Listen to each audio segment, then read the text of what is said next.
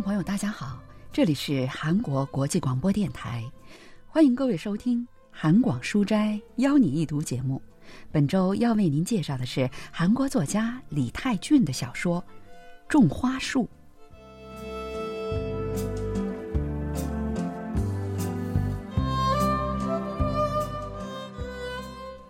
总回头看有什么用？趁着风小的时候，赶快走啊！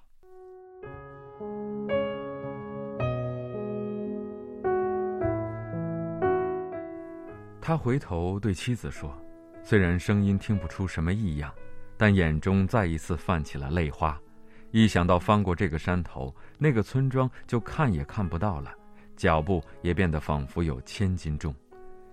这个山头，这个离我们家只有五公里的山头。砍柴回来，翻过这个山头，最先看到的我们家。每次看到家中烟囱里冒出的炊烟，就会勒紧裤腰带，背起柴火，接着赶路。在这山头上，甚至连正在往篱笆上晾衣服的妻子的衣裙都能看得一清二楚。从这里望过去，那屋顶刚刚换过草毡，闪着金光，好像小雏鸡毛茸茸的羽毛。现在站在这里望着它。恐怕也是最后一次了。爬到山梁上的时候，他一边整理背着行李的绳子，一边又一次转过身，看向自己生活过的村庄。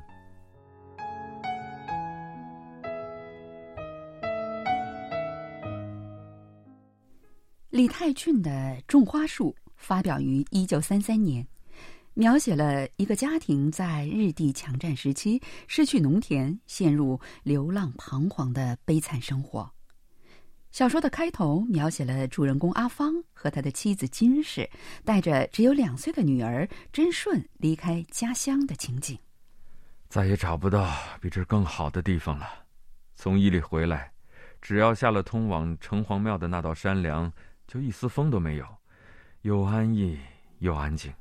村前的小溪可以洗衣服，还能喝。天气冷的话，上到后山只是搞些松针来，也能坚持好几天。现在，这些都跟我们没关系了。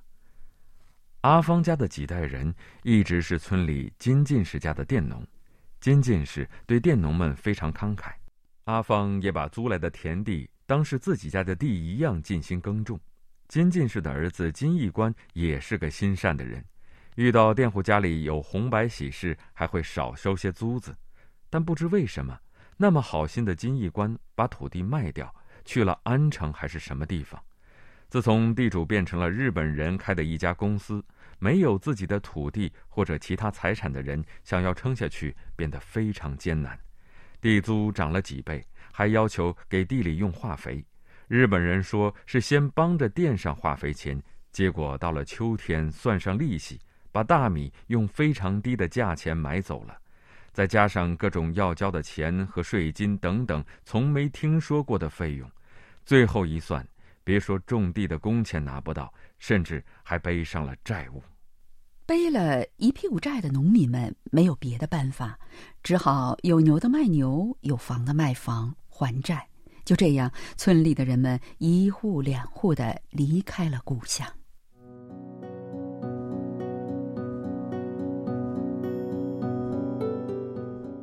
郡政府对此深感忧虑，从前的模范村渐渐的变得没有生气。为此，郡政府煞费苦心想出了一个对策。去年春天，郡政府给村里支援了两百多棵樱花树，每户两棵，还种在了路边和山坡上。郡政府的人觉得，等到这些樱花树开出满树花朵的时候，就算是再无知的村民，也会更加深爱自己生活的这片土地，不会轻易离开。樱花树几乎都活了下来，阿芳家种的也是，前院里的一棵和后山的一棵都长得生机勃勃。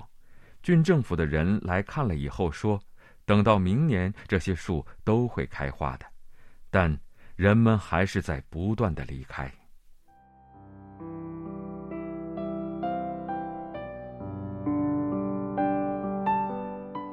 阿芳从一开始就不愿意离开这里，他对村子的爱、对自然的爱和对邻里们的爱，都要比那些来给树种的人迫切好多倍。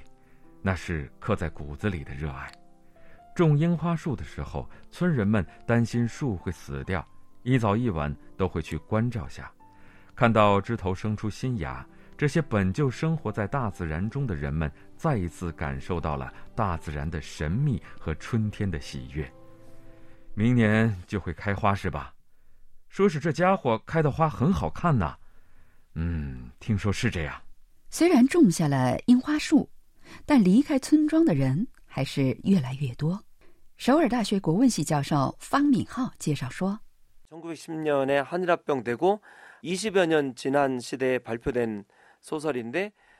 这部小说发表于一九一零年韩日合并后二十多年的时候在这二十年里发生了什么事情呢？日本为了掠夺韩国农村霸占了农田并且征收高额租金。这使得原本过着平静生活的农民们，由于无法承受这样的剥削，而不得不背井离乡。小说中的樱花树不仅象征着日本，还象征着日本的掠夺。掠夺者抢走了农民的土地，却要求他们无视现实，看着花朵生活。作者李泰俊在小说里对此进行了尖锐的批判。可以说，在这部小说里渗透着他对日本殖民体系的深刻批判意识。 내 식민지 체제에 대한 깊은 비판 의식이 스며들어 있다 이렇게 얘기를 할 수 있는 것이 죠. 阿芳家是今年冬天村子里第二户离开故乡的人家。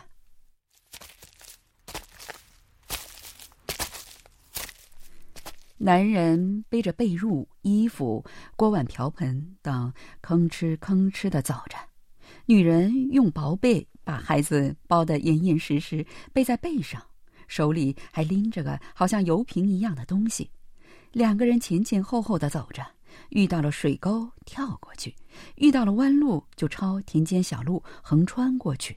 一路上寒风从耳边嗖嗖的吹过，夫妻俩默默的走着。午饭时间过去好一会儿了，才走到通往首尔的大路。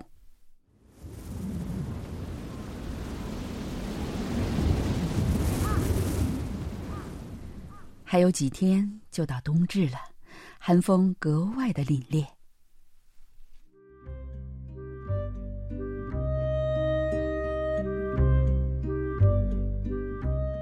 寒风已经让他们浑身颤抖，再加上宽阔的、一眼望不到尽头的长长的马路，无论是在他们的眼里、脚下，还是在心里，都那么陌生。走在田间地埂上的时候，还没有这样的感觉。一踏上新公路，才真正感受到现在的确是在向着陌生的地方前进，不安、担心一下子涌上心头。嗡嗡作响的电线声，比野鸟和野鸡发出的叫声还让他们恐惧万分。虽说彼此并没有说什么，但男人和女人都是这样，他们只能不停地向前走，十里、二十里。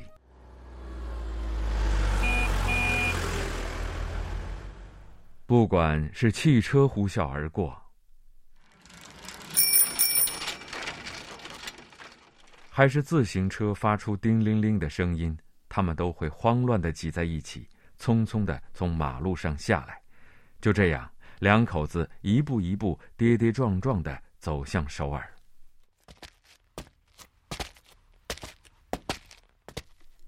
对于阿芳一家人来说，去首尔的路并不意味着希望，而是不得不只能走上的一条路。文学评论家全少英介绍说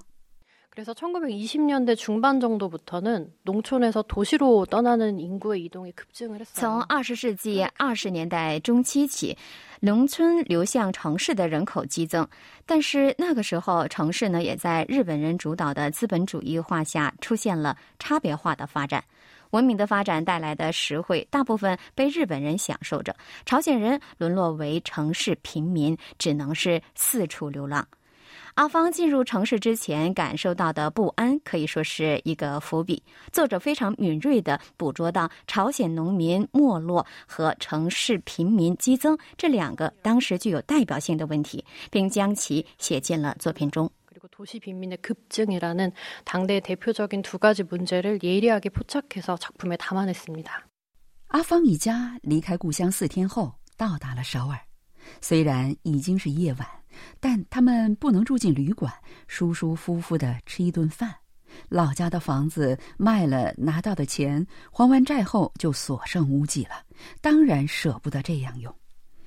两口子拖着沉重的双腿，在陌生的街道上徘徊了很久，最后在一座不知道叫什么的桥下找了个地方待了下来，在那里度过了漫长的一夜。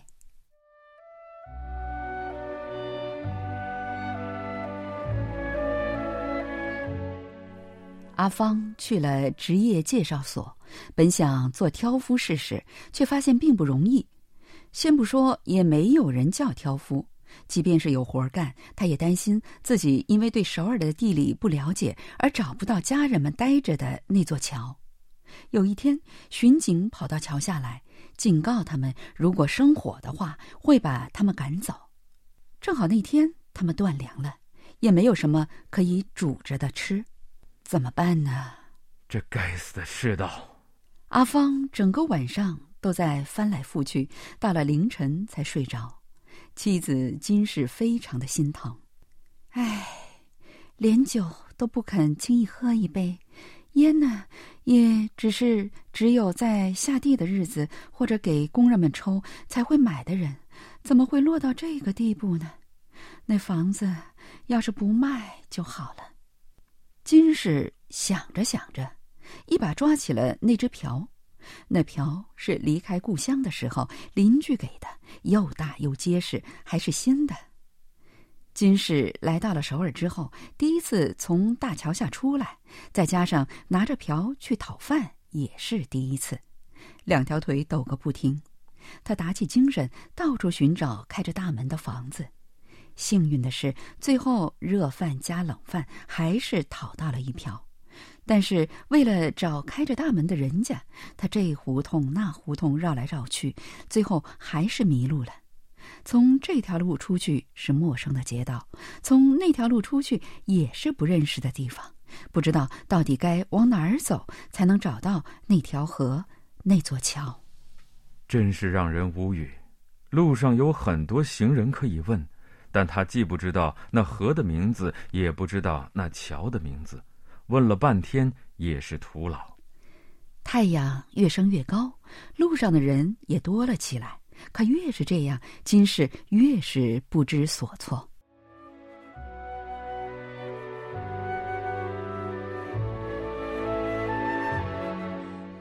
你找哪儿？一个老婆婆用手亲切的拍着金氏的背，金氏哇的一声哭了起来。不用担心，首尔没有我不知道的地方，我帮你找。热心的老婆婆把金氏带到了前面自己的家里，端出了热乎乎的汤和早饭让她吃。别太担心了，先吃点东西，我去收拾下厨房，咱们就出发。金氏感动的流下了眼泪，她想。首尔也是人住的地方，也是有人情在的。她对老婆婆笃信不已，也就没怎么客气，便拿起了勺子。不过因为担心饿着肚子的丈夫和孩子，实在是难以下咽。他喝了两口汤，便放下勺子，跟着老婆婆出去了。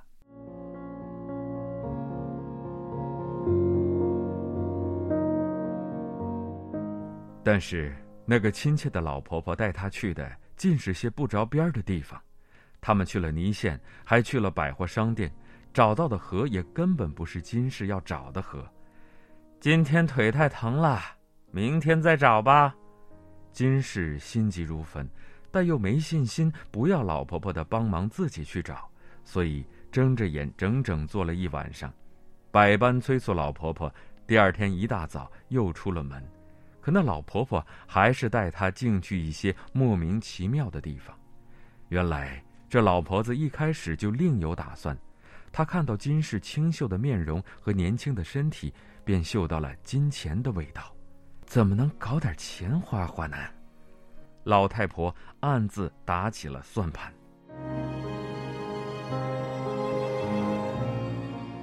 就这样。跟着老太婆四处跑的金氏，再也没有能够回到丈夫和孩子待着的大桥下面。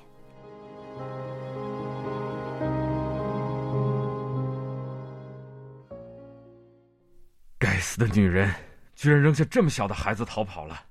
毫不知情的阿芳以为妻子扔下他们逃跑了。天气越来越冷，已经饿了两天的孩子得了感冒，还开始拉肚子。这可怎么办？老天爷，你真的这么无情吗？天一亮，阿芳就抱着孩子跟人们打听着找去了医院。但没有一个医院愿意收治没有钱的病人。阿芳在医院门口转悠了半天，最后只得又回到了大桥下。虽然他已经饿得天旋地转，但不能丢下生病的孩子走开，只好忍着。到了晚上的时候，他实在饿得受不了了，就把孩子一个人留下，跑去讨了几口冷饭，又心急火燎的跑了回来。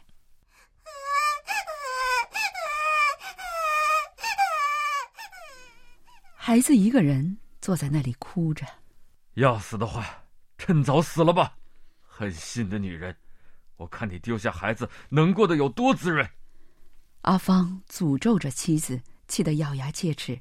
这时，孩子的呼吸越来越急促。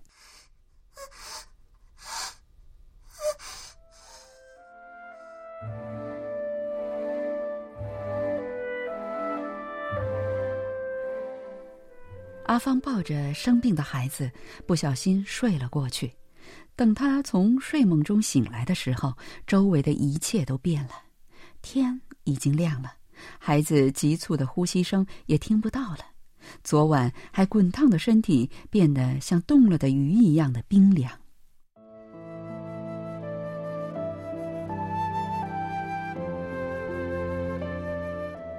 春天来了。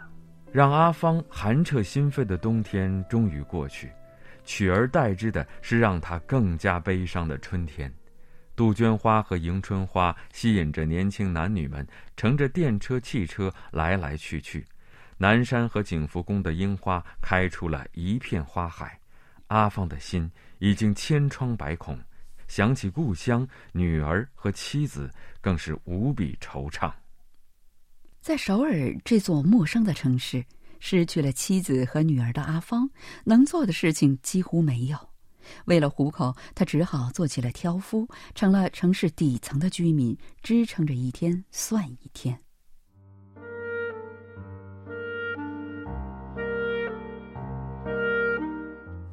那是一个早上，那天的运气特别好，吃饭前就替一个日本人把行李挑到南山厅尽头。没费什么劲就赚了五十钱，阿芳急急忙忙返回，想找家小酒馆，却被日本人院子里的樱花吸引住了目光。这里几乎每户人家的院子里都种着樱花树，花朵盛开，几乎要压弯了枝头。他茫然自失地站在那里看着这景色，突然想起了自己的故乡。我们种的樱花树，也开了花吗？村子里。也会这样，到处都是樱花吗？正在这时，樱花树下一个日本女人看了过来，目光正巧对上了阿芳的视线。突然，阿芳好像做错了什么事，被发现一样，浑身一颤，快速转过身去。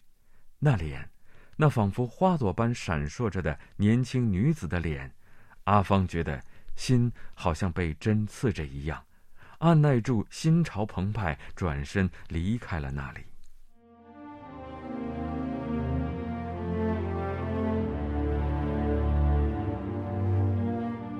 他到常去的小酒馆要了一大碗佐酒汤，喝了两三杯，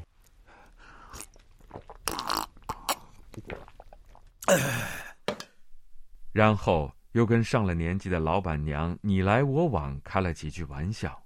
这时的阿芳觉得，这世界如果说是悲伤的，那就无处不是悲伤；但如果认为它是快乐的，那就仿佛到处都是快乐。但是，只要酒一醒来，这世界仍然还是无法承受的悲惨世界。这该死的世道！阿芳真想就这么随便找个地方，一屁股坐下，嚎啕大哭一场。